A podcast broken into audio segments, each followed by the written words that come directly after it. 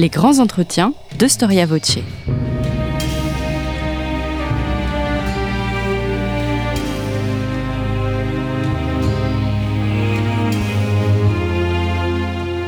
On retrouve Christophe Dickès. Chers auditeurs, bonjour, bonjour à toutes et à tous et bienvenue sur Storia Voce, le podcast du magazine Histoire et Civilisation. Nous vous rappelons que vous pouvez vous abonner au magazine sur le site histoire et civilisation.com à partir d'un euro par mois. Jacques Crinen, bonjour. Bonjour. Merci d'avoir répondu à notre invitation. Vous êtes historien du droit, professeur émérite à la faculté de droit de Toulouse et vous êtes auteur du livre Philippe le Bel, La puissance et la grandeur dans la collection des hommes qui ont fait la France euh, chez euh, Gallimard. Alors il reste autour de Philippe le Bel, on peut dire un mystère. En quoi son règne fut décisif dans la construction de l'État monarchique? Comment va-t-il réussir à mêler l'ancien et le nouveau, le droit coutumier et sa vision politique de l'État? Comment l'intelligence politique aussi évolue-t-elle avec les légistes, les juristes? Quelle est au fond la singularité du roi Philippe le Bel par rapport à ses prédécesseurs Saint-Louis et Philippe Auguste? C'est ce que nous allons voir aujourd'hui. Ma première question, Jacques Rinen, est une question, on va dire, de contextualisation. À l'avènement de Philippe le Bel, donc euh, il arrive au pouvoir en 1285, quelle est la situation du royaume? Il arrive au, pouvoir après ce grand désastre euh, militaire très honteux pour euh, la royauté. Euh, lors de la, à la fin de la croisade d'Aragon, une défaite euh, contre euh, l'adversaire, le roi d'Aragon, son père Philippe le Hardy meurt à Perpignan. C'est une, une, grande affliction dans tout le royaume. Lui-même, jeune à cette époque-là, qui accompagnait son père, ne souhaitait pas cette expédition militaire en dehors de, des frontières du royaume, et il revient certainement plein d'enseignements sur euh, sur la nécessité de la guerre et d'une expansion euh, hors les frontières, une expansion territoriale hors les, les frontières naturelles euh, du royaume de France. Mmh. Donc, Alors, le, oui. le contexte n'est pas n'est pas bon. Il est euh, il est il est jeune. Hein, il est né en 1268, donc euh, il a il a 17 ans, euh, mais il a reçu d'ores et déjà une éducation extrêmement extrêmement sérieuse, solide, variée, donc il est tout à fait prêt à gouverner. D'ailleurs, il est sacré quatre mois après son avènement, euh, tout début euh, 1286. Mmh. Alors le roi, euh, on va prendre un peu de, de recul, le roi Philippe le Bel n'a pas une très bonne réputation dans l'histoire. D'où vient cette mauvaise réputation, l'idée d'un règne maudit, puni même par Dieu? Ah, c'est une idée euh, très ancienne qui remonte aux critiques qui lui ont été faites, euh, surtout au lendemain de sa mort d'ailleurs, parce que de son vivant, les critiques euh, prenaient beaucoup de risques en, développant leurs leur reproches publiquement en tout cas. Mais à la réflexion, et Dieu sait si les historiens depuis longtemps ont réfléchi sur la, comment dirais-je, la réalité de ces critiques politiques, et morales qui lui ont été faites, ce sont des critiques qui provenaient des milieux qu'il a le plus contrarié durant ces 29 années de règne. C'est assez long, 29 années de règne.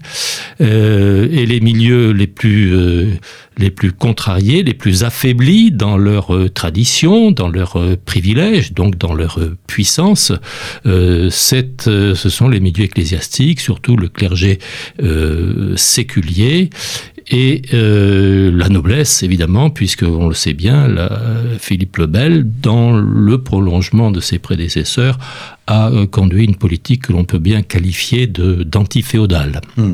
Alors sur Storia Voce, il nous arrive très souvent de critiquer le 19e siècle, mais là on va le mettre en valeur la vision historique historiographique du 19e siècle, mais là on va la mettre en valeur. Pourquoi le 19e siècle réhabilite-t-il Philippe le Bel? Eh bien, euh, parce que au XIXe siècle, il y a une sorte de résurgence euh, du, Moyen Âge, euh, de toutes les formes d'études du, Moyen Âge. Ça va même jusque à l'architecture avec Viollet-le-Duc. le romantisme y contribue beaucoup. Et puis, il y a quelques historiens de très haute volée, on peut même dire de génie, qui s'intéressent à l'histoire politique de tout le passé euh, national, donc il remonte aux origines de la royauté, au développement euh, capétien, et parmi ces immenses historiens, il y a euh, Michelet. Michelet qui, dans son histoire de France, montre qu'il il le dit, qu'il déteste la figure de Philippe le Bel.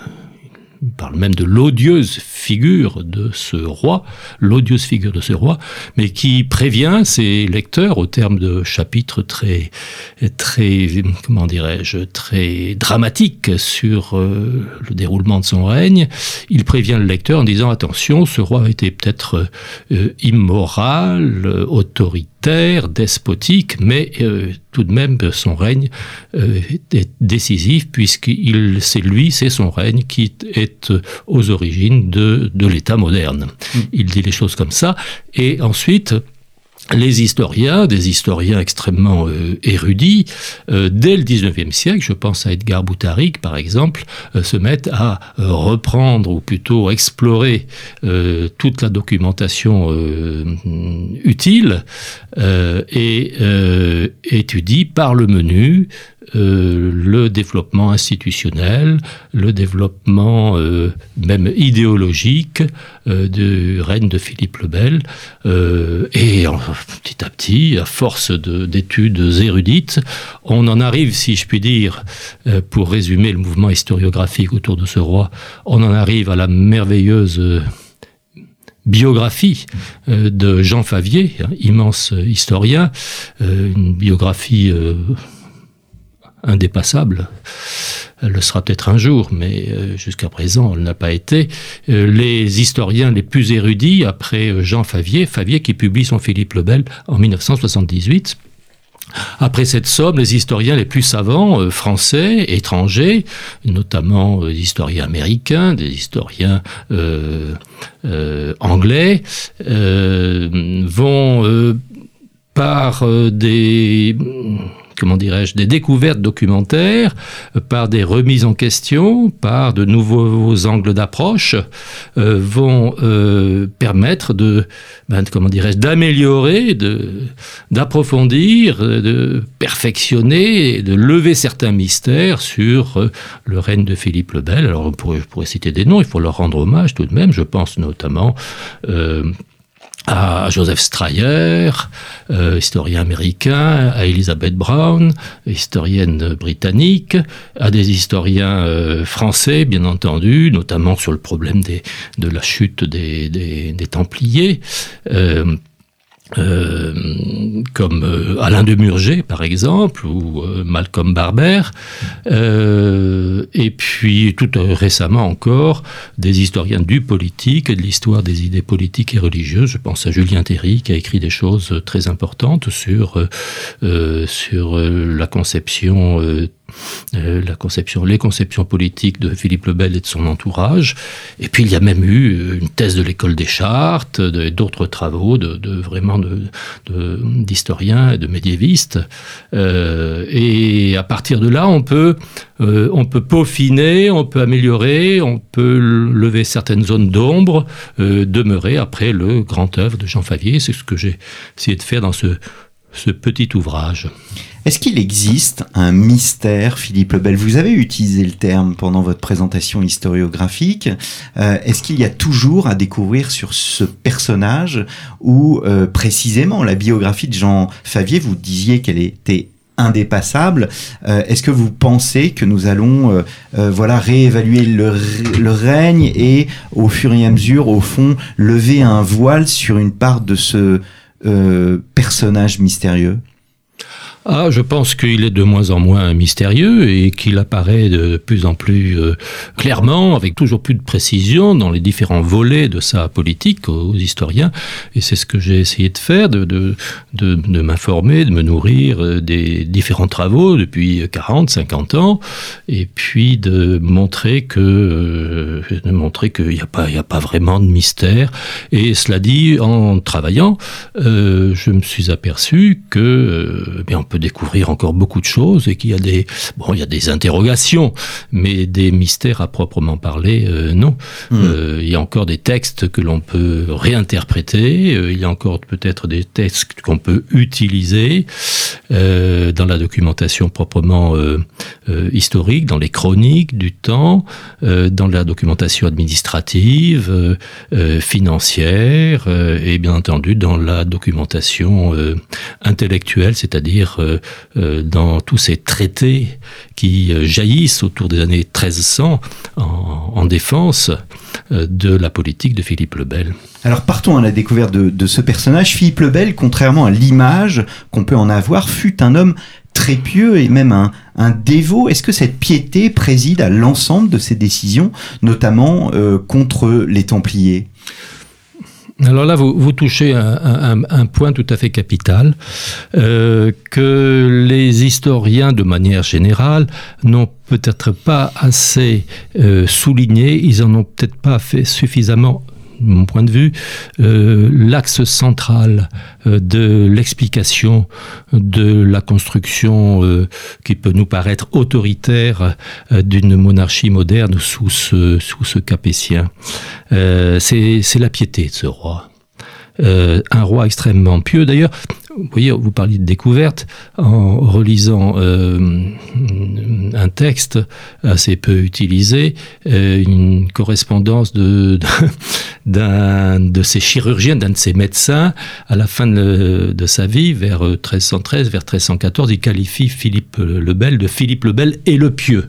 Hein, et le pieux, comme si la piété était un élément aussi Essentiel important de sa personnalité. que- oui. que sa beauté, Hmm. qui était beauté, qui était réelle. Et sa piété était extrêmement profonde et, et cela est dû à une éducation euh, religieuse extrêmement rigoureuse euh, qui a été euh, dirigée notamment par un frère dominicain, Laurent d'Orléans, qui a écrit pour lui un livre d'éducation religieuse euh, qui est devenu extrêmement célèbre, qui ensuite a servi de, de- de manuel de piété à, toute une suite de, rois. Il s'agissait du frère Laurent d'Orléans.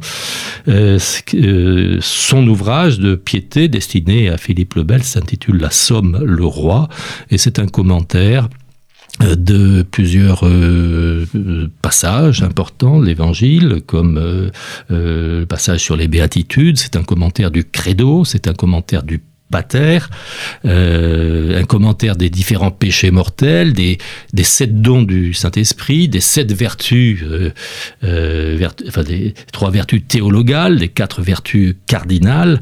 Donc euh, une éducation livresque à la piété qui a été, comment dirais-je, accompagnée euh, d'une éducation, euh, d'une, comment dirais-je, de, de, de euh, euh, d'invitation à la méditation du- des textes saints, euh, le, accompagné du suivi des offices, et tout ça dans un cadre, il faut bien le souligner, euh, dans un cadre tout à fait lumineux et merveilleux. La piété de ce jeune roi euh, se développe, ce n'est pas une piété triste, c'est presque une piété joyeuse qui se développe au sein de la chapelle, du service de la chapelle royale, avec pour centre eh bien, la, la Sainte Chapelle, euh, dont euh, chacun peut se représenter l'effet qu'elle pouvait faire sur un, un enfant destiné à devenir roi.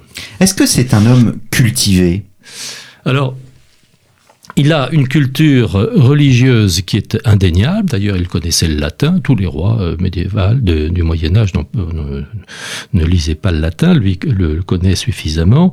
Et c'est un homme dont la culture n'est pas que religieuse, et je pourrais dire qu'elle est largement profane également, puisqu'il a eu comme précepteur euh, pour son éducation proprement politique. Il a eu pour précepteur un des plus grands universitaires de l'époque, un des plus grands théologiens, disciple de saint Thomas d'Aquin, qui s'appelait Gilles de Rome. Ce Gilles de Rome, qui lui a écrit pour Philippe le Bel, quand il était, euh, avant qu'il n'accède au trône, a écrit un manuel de gouvernement extrêmement euh, complet, extrêmement dense, euh, en trois livres, 300 chapitres, je crois, qui abordent tous les aspects qu'on peut imaginer de, qui se posent, tous les problèmes qui se posent aux futurs dirigeants.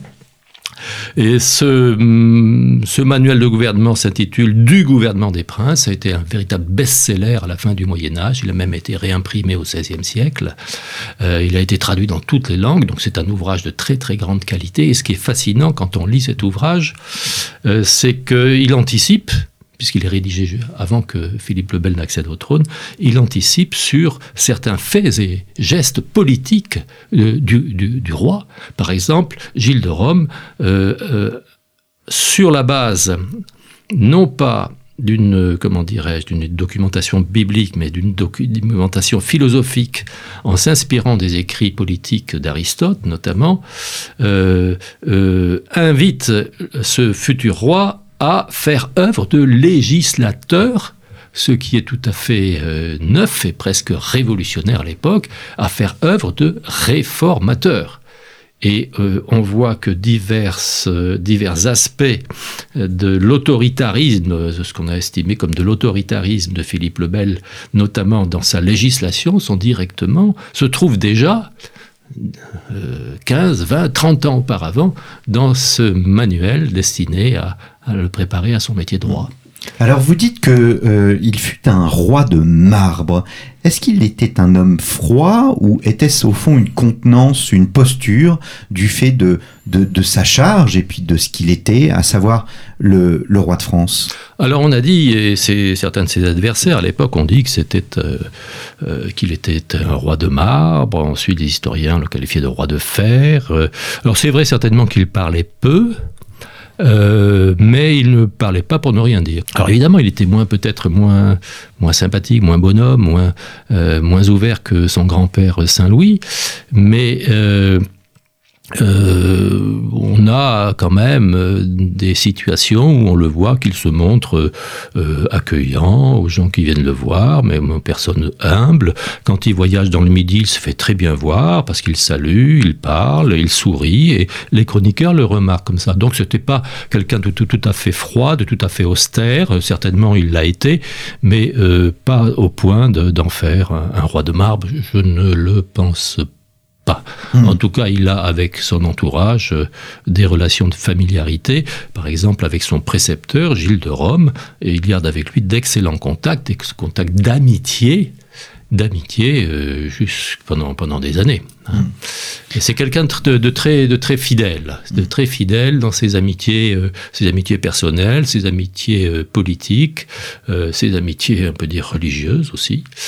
parce que ce Philippe le Belge, je ne l'ai pas dit tout à l'heure, mais ce Philippe le Bel qui est enfant très pieux, va le rester toute sa vie et va vouer à son grand-père, Louis IX, devenu Saint Louis, canonisé en 1297, donc euh, sous le règne de Philippe le Bel, va vouer, à son grand-père un culte absolument extraordinaire, euh, dont je pourrais énumérer les, les étapes, les expressions, et au point de dans à différentes époques de son règne, à se livrer à une, imitation politique des gestes de Saint-Louis. Euh, lui aussi, Philippe le Bel, le, légifère contre le blasphème. Lui aussi a une, a des, comment dirais-je, prend des décisions euh, extrêmement hostiles euh, aux, Juifs. lui aussi est fasciné par la, croisade et lui aussi se comporte dans sa vie quotidienne de roi comme un, un, chrétien extrêmement attaché aux mortifications personnelles. on sait qu'il porte porte un, un, cilice à la fin de sa vie. On sait que son confesseur euh, lui assène la, discipline, c'est-à-dire des coups de fouet. Euh, on sait, on connaît bien ses déplacements. On sait qu'il a fait un très grand nombre de, pèlerinages, qu'il a donné beaucoup de beaucoup de, il, a, fondé des églises, il a donné beaucoup d'argent aux différents établissements religieux. Donc, ce Philippe le Bel, euh, eh bien, c'est une, c'est en tant qu'homme, c'est quelqu'un qui c'est un, une personnalité qui, qui veut ressembler à, Saint-Louis, mais qui, et qui lui, qui lui, comment dirais-je, l'exemple de son grand-père lui colle euh, à la peau. Hmm. Vous êtes à l'écoute de Storia Voce et je reçois Jacques Crinen, auteur du livre Philippe le Bel, La puissance et la grandeur, paru euh, chez euh, Gallimard. Nous vous rappelons que ce podcast vous est offert par notre rédaction, la rédaction d'Histoire et Civilisation, avec le soutien de l'association Storia Voce. Vous pouvez toujours soutenir notre association. vous pouvez faire un don en cliquant sur le lien en haut de la page d'accueil de notre site internet storiavoce.com. Vous vouliez ajouter quelque chose Oui, je vais ajouter quelque chose si vous le permettez. toujours en relation avec sa piété.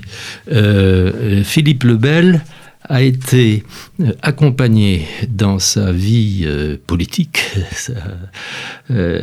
son expérience de roi, si je puis dire, jusqu'à la fin, du début jusqu'à la fin, par les dominicains, qui ont été ses différents confesseurs. Euh, qui ont été, euh, qui ont rendu des, qui, travaillaient, qui œuvraient dans le service de la chapelle du, euh, du roi, qui ont été ses aumôniers et ces, confessés, ces dominicains. on les connaît assez bien, on peut retracer leur carrière. on sait qu'ils ont eu une immense influence sur, sur le roi. Saint-Louis, lui, était très proche des, dominicains également et d'autres ordres euh, d'autres ordres monastiques, mais il s'en laissait pas trop compter. Lui, euh, Philippe le Bel, euh, n'hésite pas à se faire accompagner, escorter même si de temps en temps il est capable de les rabrouer, par ses, son entourage de dominicains. Hmm. Ça, c'est absolument très net. Il leur est d'ailleurs extrêmement fidèle. À la fin de sa vie, il essaie de, de propulser sur le siège pontifical, c'est-à-dire de manœuvrer en quelque sorte pour que son ancien confesseur euh, devienne, euh, devienne pape. Bon, c'est un échec, mais songez que euh, vous évoquiez l'influence de sa piété sur sa lutte et son, combat euh, terrible contre les, Templiers, eh bien, c'est son confesseur qui est également le grand inquisiteur de France, euh, Guillaume de Paris. Euh, et donc, c'est Guillaume de Paris qui joint au grand ministre qui était à l'époque de Philippe le Bel, qui était à l'époque Guillaume de d'Ogaret et Guillaume de Plaisant, euh, c'est donc euh, son confesseur qui a été le plus, le, comment dirais-je, le plus influent certainement sur sa politique hostile, enfin sur sa politique, sur euh, sa, lutte contre les Templiers. Mmh. Alors venons-en à la construction de l'État. Tout au long du XIIIe siècle, le royaume des Francs est devenu le royaume de France. Il s'inscrit dans la Philippe le Bel s'inscrit dans la continuité de ses prédécesseurs il souhaite administrer le royaume de France hors de la tutelle des feudataires, en quelque sorte tenir la noblesse en bride. C'est un grand continuateur de, des grandes actions politiques euh, qui ont permis d'accroître euh, la puissance de la royauté française à partir de, disons, de Philippe Auguste euh, et ensuite sous Saint-Louis. Donc, dans ce sens, c'est un continuateur sur le plan institutionnel.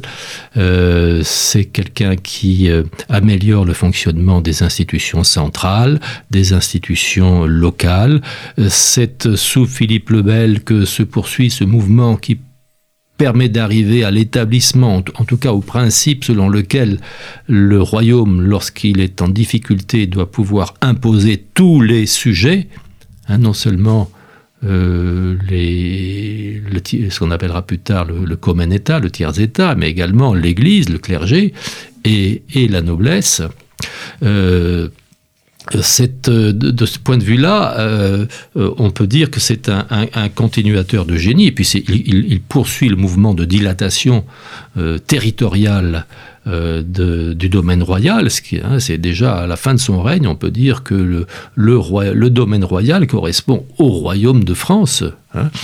Donc c'est un continuateur, mais le, but de cet ouvrage, c'est un petit peu le cahier des charges que m'avait euh, proposé le directeur de la collection que vous avez citée, euh, Rana Lévy, chez Gallimard. Il m'a demandé de montrer en quoi Philippe le Bel et son gouvernement, son, règne, ont, euh, se distinguent des autres et ce qu'ils ont, ce que ce règne et ce gouvernement ont spécifiquement apporté à l'évolution historique, politique de, de, la France. Et là, il, se il, il rajoute au fait qu'il il renforce les institutions monarchiques euh, par une, politique extrêmement euh, habile, extrêmement torse parfois, mais très persévérante, très réfléchie. Euh, en plus de renforcer donc les mécanismes gouvernementaux, les institutions, c'est autour des années 1300, hein, donc sous son règne, euh, que l'idée grandit, s'affirme s'impose définitivement euh, que euh, la royauté française est la royauté la plus puissante de toutes les royautés. donc c'est la, la, puissance devient un élément, la puissance royale devient un élément central de l'idéologie politique en France, de l'esprit politique français. Et deuxièmement, c'est sous ce règne que, au-delà de la puissance, euh, s'affirme cette idée que la France, grâce à son roi, notamment à ses rois, que la France est plus grande que les autres nations. Mmh. Vous montrez bien que Philippe le Bel, pour ce faire, pour construire cet État, joue un peu une forme d'ambivalence. Il est entre-temps, c'est-à-dire qu'il fait montre à la fois de promouvoir les, libertés anciennes, le droit coutumier, mais parallèlement, il ne cesse euh, d'instaurer la liberté de l'État. Quel est le quel contenu la royauté donne au, droit royal? Ah, ah, ça c'est très intéressant. Euh, on peut alors il a régné 29 euh, ans. Euh, il y a eu une politique très persévérante, mais il y a eu aussi durant tout son règne des hauts et des bas, de très grandes avancées et de très grandes reculades.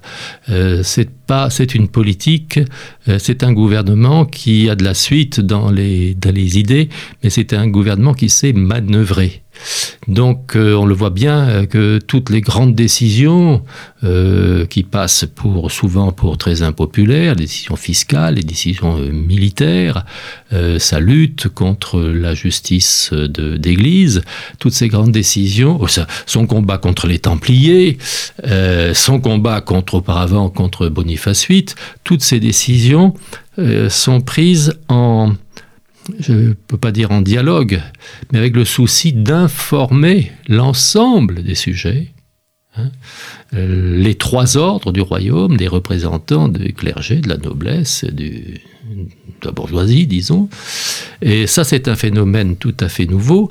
Et donc, il, ne, fait, rien sans euh, au moins sans en informer et sans s'assurer d'un soutien de l'opinion. Euh, donc euh, euh, ça c'est tout à fait alors les, rois précédents procédaient de la sorte mais c'est tout à fait c'est tout à fait c'est tout à fait neuf. Alors le droit royal il n'y a pas de constitution. Il n'y aura pas d'ailleurs jusqu'à la fin de l'ancien régime il n'y a pas de constitution monarchique. Le droit royal il va s'affirmer dans des D'abord, si on veut euh, savoir comment été pensé le droit royal, il faut lire les ouvrages de théorie politique, les ouvrages de droit public de l'époque. Et c'est à cette époque, précisément, que, euh, se dessinent, et plus que cela, qu'apparaissent les premiers grands livres de droit public euh, français. Hein, les premiers grands traités de droit public français, euh, dans, liés au contexte extrêmement troublé de l'époque, notamment vis-à-vis de, la papauté. Euh, alors, que voit-on dans ces ouvrages? Qu'il y a beaucoup de beaucoup d'aristotélisme politique, cette idée que la royauté a une dignité propre, qu'elle n'a pas besoin, au fond, pour s'affirmer, gouverner, imposer, juger, faire la guerre, qu'elle n'a pas besoin de ben, l'autorisation de l'Église. Hein.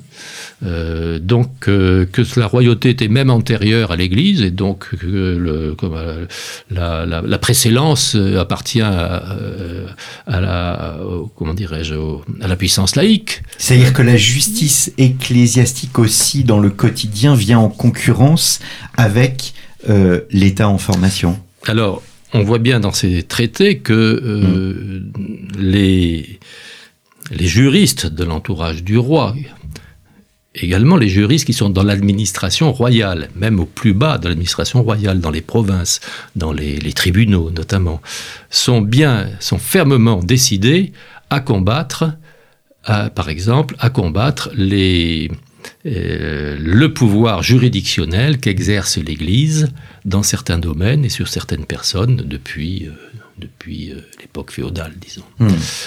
aux yeux des juristes, de ces juristes euh, régaliste. Hein. Euh, les pouvoirs qu'exerce l'Église dans le domaine juridictionnel, mais même fiscal, sont des pouvoirs usurpés et ils doivent revenir pleinement à la royauté.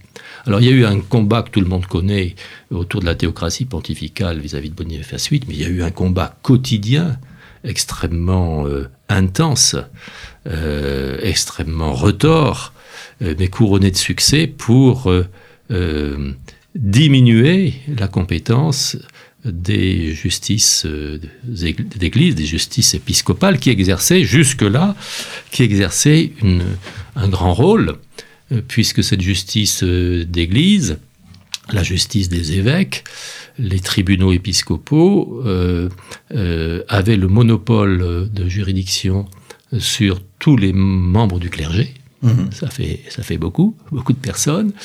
Euh, sur d'autres personnes, les veuves, les orphelins, les personnes pauvres, euh, éventuellement les, les, pèlerins.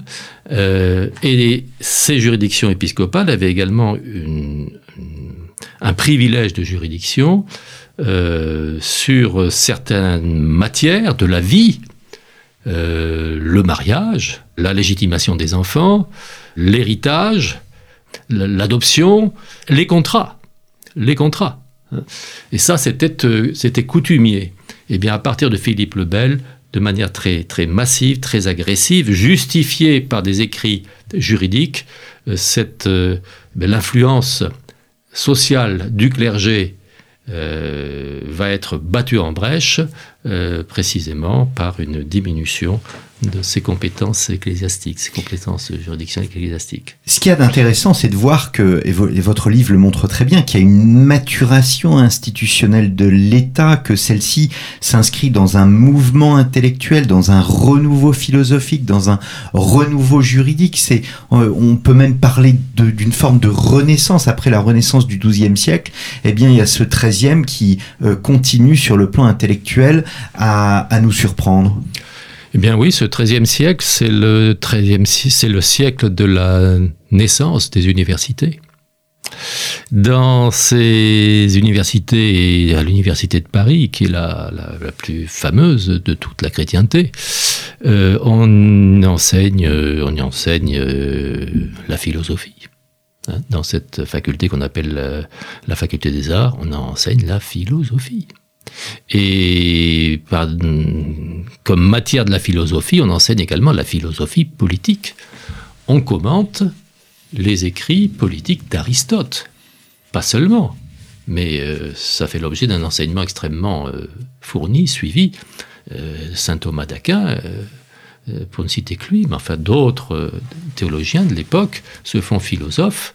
Et donc c'est une philosophie laïque qui, est, euh, qui vient euh, servir de justification au, pouvoir, qui pose la question de quel est le meilleur, quel est le meilleur régime et comment doit-on gouverner, et tout cela sans aucune considération religieuse. Alors ça, ça vient, ça, ça, va bouleverser la manière de concevoir la domination sur les, sur les hommes dans le monde chrétien grâce à l'université. Et d'autre part, à l'université, il y a des facultés de droit il y en a à Orléans, il y en a à Montpellier, il y en a à Toulouse. Il y a une faculté de droit canonique aussi à Paris. Il y a des facultés de droit romain dans les villes que je viens de citer. Et qu'est-ce qu'on enseigne dans ces facultés de droit romain? Eh bien, on enseigne comment, enfin, on enseigne les grands ouvrages juridiques euh, qui ont été euh, codifiés euh, par de grands empereurs romains, notamment principalement Justinien. Et ce sont des ouvrages qui montrent quel fut le fonctionnement de l'Empire, hein, de cette civilisation extraordinaire, le fonctionnement eh bien, politique, judiciaire, fiscal, administratif, ordonné autour d'un principe d'unité, l'empereur. Et ça n'est pas un hasard si, en, France, d'ailleurs, ça sera aussi le cas dans d'autres pays, on se met à dire, les professeurs de droit romain commencent à expliquer à leurs élèves euh, que euh, ben, euh, le, roi de France, il est un petit peu comme l'empereur, il est un petit peu comme l'empereur, et puis en 1300, sous Philippe le Bel, on proclame, ça devient un slogan, des principaux slogans du droit public français jusqu'à la Révolution, on proclame que le droit de France est empereur en son royaume. On le proclame dans les universités, on le proclame sur le terrain lorsqu'il faut combattre un évêque, un grand feudataire, euh, une ville en révolte. Le roi de France est empereur en son royaume. Ça veut dire quoi? Cela veut dire qu'il est indépendant des autres puissances, du pape, euh, du petit empereur allemand, euh, il est, donc il est, il est indépendant des puissances étrangères, mais surtout, il est absolument maître chez lui, hmm. maître de l'évolution du droit et euh, maître de la, euh, de la justice. Il est souverain justicier et, il est législateur. Hmm. Et, et, sous Philippe le Bel, pour mieux répondre à votre question, c'est un amplificateur du mouvement institutionnel, puisque c'est sous son règne que la machine législative de l'État en France se met véritablement en marche. Philippe Auguste, son temps auparavant, avait légiféré une vingtaine de fois, euh, grand maximum. Euh, Philippe le Bel va légiférer un petit peu moins de 300 fois. Hein. Il y a 300 lois royales, 300 ordonnances, 300 édits à peu près sous son règne.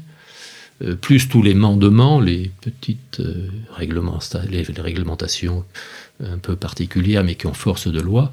Donc le roi de France devient législateur grâce au droit romain sur le modèle impérial. Euh, les, légistes de Philippe le Bel, les juristes, le, disent. Soit quand ils sont au gouvernement, soit quand ils sont en conflit sur place euh, vis-à-vis, encore une fois, d'un évêque, d'un abbé, euh, d'un seigneur, d'un comte, d'un duc, ou le roi de France, comme l'empereur, a tous les droits enfermés dans son hmm. cœur. Hmm. En fait, il y a un, des aspects fondamentaux du pouvoir dans les deux derniers siècles du Moyen Âge, c'est la captation du concept de souveraineté au bénéfice de, de l'institution royale. Pardon. En fait, le, vous l'avez dit, le roi devient empereur en son royaume. Il y a une deuxième expression euh, qu'on retient souvent et qui rejoint au fond ce que vous disiez au, au tout début de l'émission sur euh, le roi dévot, euh, le roi religieux. on parle du roi très chrétien. Est-ce que ce roi très chrétien, au fond, est une expression qui souhaite précisément s'inscrire en contrepoint, en opposition avec la théocratie pontificale de Boniface VIII, qui souhaite, lui, avoir une sorte de préséance une sorte d'autorité sur, euh, sur le roi. Alors absolument. Euh, euh, dans les différents traités politiques, hein, c'est parfois, parfois des gros ouvrages qui sont écrits parfois par des dominicains sous Philippe le Bel, en défense des droits du, roi de France. Il est dit, il est répété, et c'est répété ensuite dans le discours politique concret dans les périodes de difficulté, euh, en période de guerre, euh, euh, dans les sermons, les, discours. c'est martelé, le roi de France est christianissimus, c'est-à-dire il est le roi le plus chrétien, il est un roi très chrétien. La royauté française se distingue des autres royautés parce qu'elle est plus aimée de Dieu que les autres elle est plus historiquement plus dévouée au service de la religion. Et, donc ces rois sont appelés à un destin tout à fait exceptionnel. Alors cette, c'est une véritable... Ça devient un leitmotiv du règne. Hein. cette, affirmation, qui est une croyance qui est justifiée euh, enfin, cette affirmation qui est justifiée par l'histoire. Euh, Philippe le Bel est euh, très chrétien parce que il est petit-fils de Saint Louis, il est petit-fils d'un saint, parce que la royauté française, bien avant Saint Louis, a été privilégiée dans les desseins de Dieu. Exemple, qu'on allègue, qu'on répète le baptême de Clovis. Vous évoquez les origines quasiment euh, euh, divines de la monarchie. Oui, euh, il y a tout, tout, Je les évoque parce qu'on ne cesse de les évoquer, de dire, voyez, il y a eu Clovis, euh, Clovis qui a combattu les Ariens, mm. qui a refoulé les, les, Visigoths qui étaient Ariens. Ensuite, il y a eu, euh, il y a eu d'autres rois. Les Mérovingiens et Spictons n'étaient pas des rois, ils étaient un petit peu fainéants, mais enfin, ils, ont, ils, ont bien, ils ont bien nanti les églises, ils ont fondé des églises, ils ont fait ce qu'ils ont pu. Puis il y a eu, il y a eu Pépin le Bref qui a sauvé euh, les États pontificaux, enfin, qui a sauvé le pape. Il y a eu Charlemagne. Hmm. Hein, il y a eu Charlemagne. Charlemagne, bon, c'est l'empereur chrétien. Mais on essaie de retrouver une filiation jusqu'au Christ, au fond, même c'est un roi davidie qu'on peut dire. Absolument. Et dans les discours de guerre, on dit, on, appelle parfois Philippe le Bel le nouveau David. Hmm. Hein. Donc cette royauté française, elle est historiquement très particulière. Tout montre qu'elle est, que Dieu la préfère aux autres royautés. D'ailleurs, les rois, de, les rois de France font des miracles. Euh, Philippe le Bel, enfin, c'est au XIIIe siècle que se développe le toucher des, malades, mmh. hein, le, toucher des, malades qui atteint des écrouelles. Donc le, le, miracle, le don de guérison des, rois de France, on, donne cet, cet, exemple. On en trouve d'autres. Et, pour illustrer que ce titre de très chrétien, qui deviendra, vite enfin, qui deviendra plus tard officiel, même aux yeux de la papauté, que ce titre de chrétien est tout à fait justifié par les, par l'histoire, par le comportement des rois euh, mérovingiens, carolingiens, capétiens. On va même expliquer que Philippe Auguste à Bouvines, eh bien, ce qu'il a fait surtout, qu'il a voulu surtout, c'était combattre un empereur qui était hérétique. On explique ça comme un, combat pour la foi, vous voyez. Euh, Saint Louis qui fait, qui, qui fait des, des, miracles, et donc, euh, à part, comme Philippe le Bel, petit-fils de Saint Louis, c'est pas simplement un roi sacré, c'est un c'est un, petit-fils de saint. Hein. Euh, donc euh, cette surchristianisation de la royauté française va justifier ensuite le fait que le roi de France puisse combattre un pape, mmh. c'est pas rien. Mais de quelle façon hein euh, le fait qu'il puisse s'en prendre à un ordre militaire pontifical comme les Templiers, euh, sous des prétextes qu'on peut estimer futiles, ça c'est une autre discussion, et puis en venir à bout, c'était quand même extraordinaire ce qui s'est passé avec les, Templiers. Euh, justifier les guerres qu'il conduit, qui sont plus ou moins justes, et puis justifier autre chose, et là on est en pleine idée de grandeur, c'est que le roi de France doit relever l'Empire on rêve encore d'une chrétienté unie autour d'un principe d'autorité. Euh, c'est le rêve impérial, c'est le rêve carolingien qui réapparaît, et c'est, euh, on, ne cesse de le dire, de le répéter, c'est à Philippe le Bel de, euh, eh bien, de prendre ses responsabilités et de faire en sorte que l'Empire passe aux Capétiens, et à ce moment-là, les Capétiens pourront instaurer en Europe un véritable empire, parce qu'ils ont déjà, ils sont déjà la, la puissance la plus, euh, la, plus consistante et en plus la plus fidèle hmm. au message, euh, comment dirais-je, à la, à, la, à la, foi catholique. Hmm. Euh, ce sont les champions de la foi, donc c'est à eux, roi très chrétien, qu'il revient de relever l'Empire. Et ça va encore plus loin de réussir là où Saint Louis a échoué, malheureusement, par deux fois, les croisades. Les croisades. Mhm. Les croisades. Alors, il nous reste 3-4 euh, minutes. Euh, Jacques Rinen, peut-être euh, deux dernières questions. Une première question par rapport précisément, on comprend bien que l'État, le roi s'arroge une mission spirituelle. Quelle est en conséquence la liberté du clergé? Est-ce que, euh, au fond, c'est euh, à travers ce personnage, Philippe le Bel, que naît ce qu'on appellera euh, plus tard le gallicanisme? Absolument, oui, tout à fait. Alors, c'est un tournant. On peut parler vraiment de tournant absolument décisif, et on peut attribuer à Philippe le Bel ce, grand changement. je vous ai dit tout à l'heure que Philippe le Bel avait gouverné entouré de dominicains. Qu'est-ce qui se passe au fond au XIIIe siècle? Au XIIIe siècle, euh, il y a eu la réforme grégorienne, euh, il y a eu euh, de grands conciles. on peut dire que l'Église a réussi sa réforme sa reconstruction institutionnelle, sur les deux derniers administrative, sur les deux derniers siècles. Mais cette Église avec des papes qui se prétendent les maîtres du monde, euh, cette Église n'a pas réussi sa réforme morale. Et non, elle est toujours euh, féodalisée, cette Église, malgré certaines structures. Les papes, ce ne sont pas des saints, pas tous, il y en a eu. Ce ne sont pas des saints, ce sont des, princes, des grandes familles italiennes.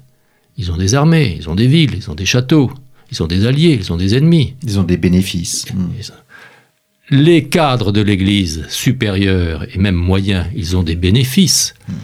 C'est-à-dire, on prend un évêque, on prend un abbé, qu'est-ce qu'il a? Il a des propriétés foncières, des propriétés immobilières, il a même des trésors, il a des populations qui travaillent pour lui, et puis il, a, il exerce une justice sur euh, des catégories de, personnes. Ce sont des puissances, enfin, ils ont la puissance contre d'autres laïcs, et donc mm. le clergé entre en rivalité avec toutes les puissances laïques, même les puissances bourgeoises. Et ce clergé, pas tous, il y a des êtres d'exception, euh, ce clergé se conduit euh, souvent très mal. Il y a toujours, au XIIIe siècle, de la simonie, il y a toujours du népotisme, il y a toujours euh, des mœurs très relâchées chez beaucoup de, bah, cadres, disons, de, de, de l'Église. Et c'est ce qui explique le surgissement des ordres mendiants, notamment. Hmm. D'abord le surgissement des hérésies qui veulent en revenir à une église primitive, l'église des apôtres, des premiers temps. L'église des hmm. premiers temps. Et puis il y a l'avènement des ordres mendiants. Hmm. Et les ordres mendiants, ça signifie quoi? Ça signifie désormais qu'il y a des gens dans l'église euh, qui veulent, euh, comment dirais-je, que l'église exerce son magistère par une nouvelle pastorale proche du peuple, avec des prédicateurs qui sont parfaitement euh, sûrs du point de vue de la science, du savoir théologique, et des prédicateurs qui sont parfaitement euh, clairs du point de vue du comportement, qui sont pauvres, qui mm. sont proches du peuple, eh bien, ce sentiment, cette forme d'anticléricalisme à l'intérieur, d'anti, oui, cléricalisme à l'intérieur de l'Église, le roi de France l'exploite, et euh, lui qui est très pieux et entouré de dominicains, il va pas hésiter, ce Philippe le Bel, à combattre euh, le clergé hmm. de manière euh, redoutable et c'est la naissance d'un gallicanisme royal. Hmm. Quelle est au fond la singularité en deux mots du roi euh, Philippe le Bel pour vous? Comment incarner cette, cette, singularité? Une personnalité extrêmement riche, une grande honnêteté, non seulement une grande dévotion, une grande honnêteté euh, intellectuelle, euh, de la, de la, oui, beaucoup de persévérance. Alors ça me gêne un petit peu de dire tout ça parce qu'à chaque fois qu'un historien se livre à une sorte de, de, de, réflexion ou de biographie, il devient un petit peu euh, admirateur éperdu de son, de son, de, son, héros, de son sujet. Mais je crois que Philippe le Bel était une, un roi tout à fait, tout à fait exceptionnel euh, et euh, bien digne du point de vue de sa morale à lui et de celle de son entourage, de celle de son temps, bien digne de, figurer parmi les, les rois, parmi les hommes qui ont, qui ont fait la France. Eh bien, merci beaucoup Jacques Rinen d'être venu à notre micro. Je rappelle le titre de votre livre, Philippe Lebel, La puissance et la grandeur dans la collection des hommes euh, qui ont fait la France, dirigé par Rana Levy, euh, chez euh, Gallimard. Il me reste à vous remercier, chers auditeurs, pour votre fidélité. Nous avons parlé de la construction de l'État monarchique. N'hésitez pas à aller écouter les autres émissions sur ce sujet parce que il y en a plusieurs enregistrées avec le professeur Fijac, mais aussi Pauline Valade et Thierry Dutour tour euh, des émissions que vous pouvez retrouver dans nos archives. Merci beaucoup et je vous donne rendez-vous la semaine prochaine pour un nouveau numéro de nos grands entretiens.